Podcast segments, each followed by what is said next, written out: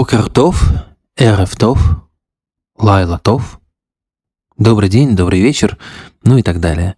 Сегодня я начинаю темную материю на иврите, потому что мы напоследок, завершая сезон религии, немного поговорим про иудаизм. Вообще-то выпуск должен был называться «Как стать евреем». Но мне больше нравится «Ты не один».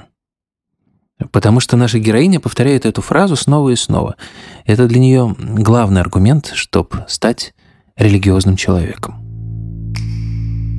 Еще она говорит, что верить в Бога – это эволюционно выгодно. Это ужасно интересная мысль, и вообще Нина – человек исключительный.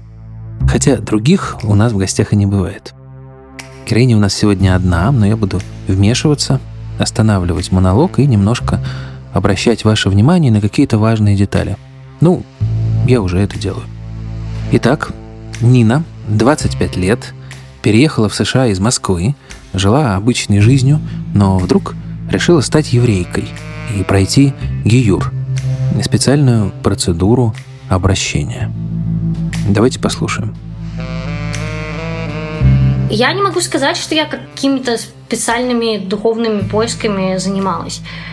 А, у меня была подруга, с которой мы вместе работали. Она была очень э, верующая христианка, и в какой-то момент она мне сказала, что... Ну, мы разговаривали с ней об одиночестве, и она сказала мне, что она не знает, что это такое, потому что верующий человек, он, в общем-то, никогда не один. Просто потому что ну, в его картине мира всегда рядом с ним присутствует э, кто-то другой, то есть там божественная сущность. И я, наверное, очень долго этого не понимала, но мне казалось, что даже с точки зрения психологии это должно быть, ну, эволюционно даже так выгодно, потому что ты не один, значит, тебе не так плохо, и ты с какими-то вещами можешь справиться просто потому, что у тебя психологический настрой такой. И, по сути, даже совершенно не важно, э, там, если взять позицию агностицизма, совершенно не важно, есть эта сущность или нет, поскольку ты поставил эту сущность рядом с тобой, тебе уже лучше от этого. Когда я, в общем-то, сама начала об этом задумываться, я поняла, что ну, наверное, я просто хотела бы такой же картины мира для себя. Потому что, ну, ну ты не один. И совершенно, ну, я не ожидаю никаких божественных вмешательств в мою жизнь. И там, не знаю, глупо также будет винить божественную сущность в каких-то проблемах в жизни, которые у меня есть. Но когда она есть, то жить лучше. По крайней мере, а, как это, с моей позиции ортодоксального иудея-мракобеса. Чтобы пройти ортодоксальный гиюр, нужно соблюдать все. Ну, то есть там прям все нужно кошерно есть, нужно соблюдать шаббат, а соблюдать шаббат это не, не ходить на работу в субботу, а есть э, строго регламентированный список э, вещей, а, которые ты делать не можешь в шаббат, потому что они запрещены либо Торой, либо равинским законом. И среди них, например, такие простые вещи, как э, взять с собой бутылочку воды, если вы идете на улицу в шаббат, или, например, пользоваться мобильным телефоном, или готовить, или зажигать свет. А, и таких законов, которые а, нам предписаны, их очень много, и такая, а, скажем, радикальная степень их соблюдения достаточно сильно осложняет жизнь, если ты с самого начала к этому не привык. И поэтому на самом деле мой муж все хорошо воспринял, но с самого начала это было довольно сложно нам обоим, потому что у нас был несколько отличный а, от э, еврейского ортодоксального бэкграунда. А мои близкие, я не знаю, они, наверное, до сих пор до конца не поняли, что все-таки произошло. А, они э, задают вопросы, они, в принципе, а, терпят это все. Я не могу сказать, что они рады, но они принимают э, такое решение. Ну, чтобы пройти Гиюр, сначала надо убедить э, Аравина одного, что ты достойный человек, ты искренне в своих намерениях, а, и этот раввин должен тебя начать учить. А, но это довольно сложно, потому что иудаизм это не прозелитическая религия, и они, а, ну, нет такого, что все прям с распростертыми объятиями ждут тебя и хотят, чтобы ты а, был одним из них.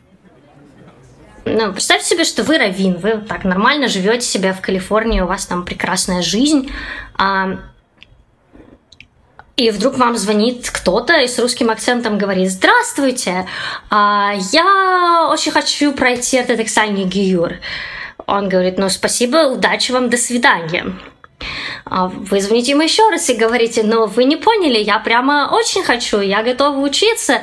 Он говорит, ну прекрасно, найдите себе кого-нибудь еще, зачем вам вообще я? В моем случае мне как-то повезло, потому что за много лет до этого этот раввин знал моего мужа, и ну, всегда было интересно, что мой муж носит в рюкзаке, потому что он все время ходит с рюкзаком. И когда он понял, о ком я говорю, он сказал, а, так это вот этот товарищ, с рюкзаком. А, а что у него в рюкзаке? Ну, приходи, поговорим. А, а, но этого мало. Вот вы, значит, начинаете учиться, параллельно с этим вы должны а, подать заявление на вот эту вот программу Гиюра а, в Равинском суде. А вы должны написать им значительное количество текстов о вашем культурном бэкграунде, образовании, а, о ваших хронических заболеваниях, ну, потому что мало ли там а, они воспримут в еврейский народ, а вы не очень генетически качественные. Потом они, ну, раввины, судьи встречаются с вами в разных э, обстановках, а, и на протяжении нескольких лет они проверяют, каков ваш прогресс. А, хорошо ли вы учитесь, э, хорошо ли вы все соблюдаете, ходите ли вы в общину, может ли община засвидетельствовать э, насколько вы хороши, искренни, я хочу сразу сказать, что у меня замечательная община, они меня очень поддерживали, и а, ну, благодаря им, конечно, только это все и получилось.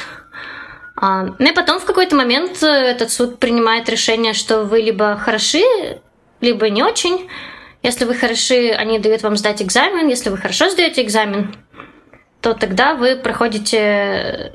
Ну, для женщин это церемония миквы, когда вы, а, так сказать, погружаетесь в ритуальный источник воды.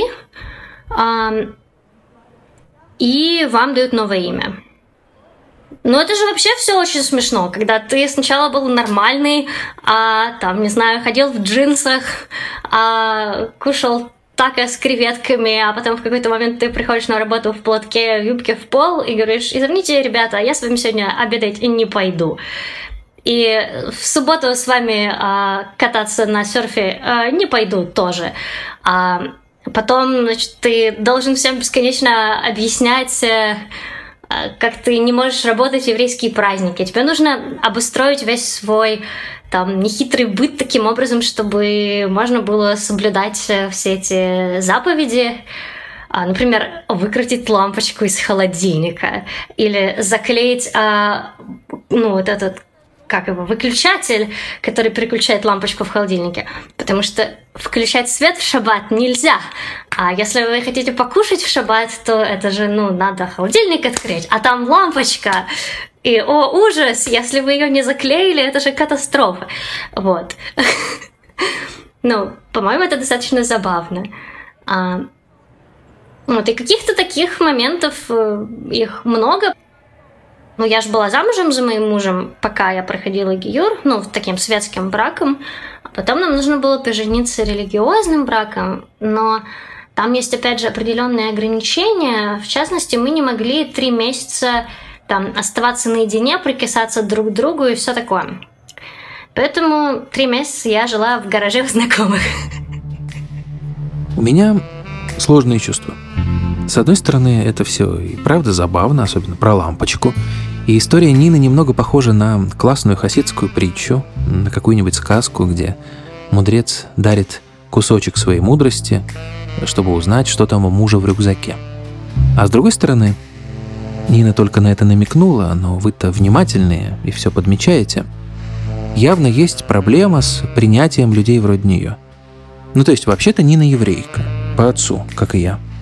Теоретически мы с ней спокойно можем приехать в Израиль и попросить паспорт. Но еврейская община строже, чем еврейское государство. Ортодоксальный взгляд на вещи такой, что не бывает евреев по крови, еврей — это всегда иудей. А где иудеи, там и геры. Прозелиты по-гречески. Не евреи, которые стали евреями. И вот к ним относятся сложно. И вроде бы мы сейчас говорим про евреев, но на самом деле про любое закрытое сообщество — про любой коллектив. Действительно, есть эта проблема, что люди не очень принимают геров, но я так думаю, что большая ошибка в целом в жизни думать, что на основании какого-то критерия тебя все примут и полюбят. А, там, не знаю, ну вот я ученый, кто-то не согласен с моими учеными трудами. А, что я могу сделать? Я могу только какие-то новые написать работы, которые покажут, что все-таки мой метод хорош и все работает. А, точно так же и здесь я не собираюсь как-то что-то принципиально доказывать людям. Я же это делаю не для общины, я же это делаю для себя. А, община — это большая часть моей жизни. Моя община меня любит и принимает. И когда нужно было меня выдавать замуж, у меня не было ничего, и мне ну, мне натурально не позволили самой там ничего покупать и организовывать. А они просто все все сделали, они все объединились, потому что, а, ну, во-первых, это заповедь помочь э, невесте выйти замуж, а во-вторых, моя община действительно меня любит, и я действительно люблю их. А, это не всегда так, и я знаю, что если я, допустим, приеду в Москву а, и кому-нибудь расскажу о своем бэкграунде, мне кто-то может быть не рад. Но дальше мы уже будем с этим работать, потому что дальше это уже общение двух или большего количества людей, а не какие-то абстрактные евреи, какие-то абстрактные геры. То есть Конечно, это все бывает, и это расстраивает, когда кто-нибудь что-нибудь такое говорит. Когда где-нибудь читаю, что не, не бывает там честных прозелитов и тому подобное, я расстраиваюсь, но недолго. Что я думаю, что если бы я поговорила с этими людьми, мы бы нашли какой-то общий язык, а если бы мы его не нашли, то мы бы там просто спокойно разошлись. Тут еще один важный момент. Нина – ученый. Ученый, который не ест креветки, потому что это не кошерные гады – Ученый, который не включает лампочку в субботу. Ученый, который делает совершенно нерациональные с точки зрения бытовой логики вещи. Когда церковники жгли ученых, это было, конечно, ужасно. Когда кто-то повторяет частушку, что Гагарин летал, Бога не видал, это далеко не так ужасно, но тоже глупо. Противопоставление религиозной и научной картин мира – одна из самых обывательских вещей. Но и совмещать эти картины мира – тоже как-то не очень получается. А как же тогда быть? И вот тут мы тоже вроде бы про евреев говорим, а вроде бы и про всех нас. Скажем так, я не могу говорить за всех евреев и за всех ученых. Я могу говорить только за себя. И за себя я разделяю свое научное мировоззрение и свое религиозное мировоззрение. Я считаю, что это две абсолютно разные вещи – и то, как я, скажем, при помощи религии структурирую свое мировоззрение, отношения с собой, с миром и с Богом, а, не имеет никакого отношения к, рели... к, к науке, к моей научной деятельности. А, я очень негативно отношусь к тому, что некоторые люди пытаются каким-то образом примирить религию и науку, и, например, при помощи странных статистических методов изучать какие-то коды в Торе, где они находят а, разные неслучайные вещи, а, просто там в последовательностях букв рандомных. И есть целое направление а, людей, которые при помощи разных статистических методов ищут какие-то коды и послания вот в этом тексте. Лично я отношусь к этому плохо, потому что я считаю, что это профанизирует и науку, и религию. Потому что и наука, и религия нужны нам для разного. И ну, как у меня сочетается работа и религия, я не буду работать в еврейские праздники. Ну, если там человеческая жизнь того не требует, но в моей работе человеческая жизнь на данный момент не затронута. То есть ничья человеческая жизнь от меня не зависит. Если бы зависела, тогда я могла бы работать в праздники в шаббат. Но это не так, поэтому ну, я соблюдаю заповеди и предписания. Я не работаю в шаббат, я не работаю в праздники, но я не могу сказать, что то, во что я верю, как-то мешает мне заниматься моей наукой, просто потому что для меня эти вещи лежат в разных плоскостях. Не, ну и, конечно, когда карантин и коронавирус, не надо ходить в синагогу и не надо ходить в храм. Вот, там есть вещи, которые делать просто не надо. Там, например, не надо выходить на проезжую часть э, ночью пьяным и думать, что Бог меня спасет. Потому что это уже не ответственность Бога, это ответственность тебя, потому что ты идиот, если ты это делаешь. Но это мое личное мнение. Это тоже на самом деле очень интересно, как коронавирус поменял все практики здесь, потому что никто же не, ну, не мог как-то молиться вместе. А в иудаизме есть такая вещь, как миньян. Это 10 э, мужчин должны собраться вместе, чтобы прочитать молитву. И там не все молитвы, грубо говоря, можно прочитать одному. А, есть, например, поминальная молитва Кадиш, которую можно прочитать только если у тебя есть вот кворум из 10 мужчин. И никогда нельзя было вот читать кадиш без кворума. Вот, ну, никогда просто не разрешалось это. Но сейчас, когда были эти месяцы коронавируса, по крайней мере, в нашей общине люди читали через Zoom. Они собирались по Zoom, 10 человек, и читали. Просто потому что, ну, да, галактически, там, с точки зрения еврейского закона, это неправильно, так не должно быть. И вообще ортодоксальный иудаизм, он не идет на какие-то такие уступки. Но здесь просто потому что человек, который читает Кадиш, он и так чаще всего в печальном состоянии, потому что если человек читает Кадиш, значит, он кого-то потерял. А, ну вот, поэтому как-то так само вышло, что а, появилась вот эта практика читать этот Кадиш по зуму. И вот каждое утро они читали его в моем зуме, потому что у меня был университетский аккаунт, который этот unlimited. вот. И я думала, что вот если бы я была антропологом, вот тут бы сейчас бы я бы бросилась прямо вот это изучать, как практики каких-то ортодоксальных религий, которые в целом с технологиями не очень дружелюбно настроены, вот как это все поменялось за изоляцию. Но я не антрополог, поэтому может кто-нибудь другой напишет. Я тоже не антрополог, хотя всегда хотел им быть. Но антрополог должен быть нейтрален, а я просто ужасно люблю людей. Я это понял по-настоящему, когда стал работать над темной материей. Вот мой символ веры. Мир прекрасен и разнообразен, и трагикомичен, конечно, тоже. И как офигительно хорошо, что поминальную молитву можно читать по зуму. И еще Мир полон загадок, и некоторые лучше даже не пробовать разгадать, потому что так прикольней. И не последняя из этих загадок такая. Что же все-таки носил муж Нины в рюкзаке? Но, наверное, мы никогда это точно не узнаем. Как не узнаем, сидит ли кто-то там над нами в черноте. Или это так, неведомое ничто, темная материя. Над выпуском работали Надежда Маркелова, Анна Летичевская и Евгений Бабушкин. Это я.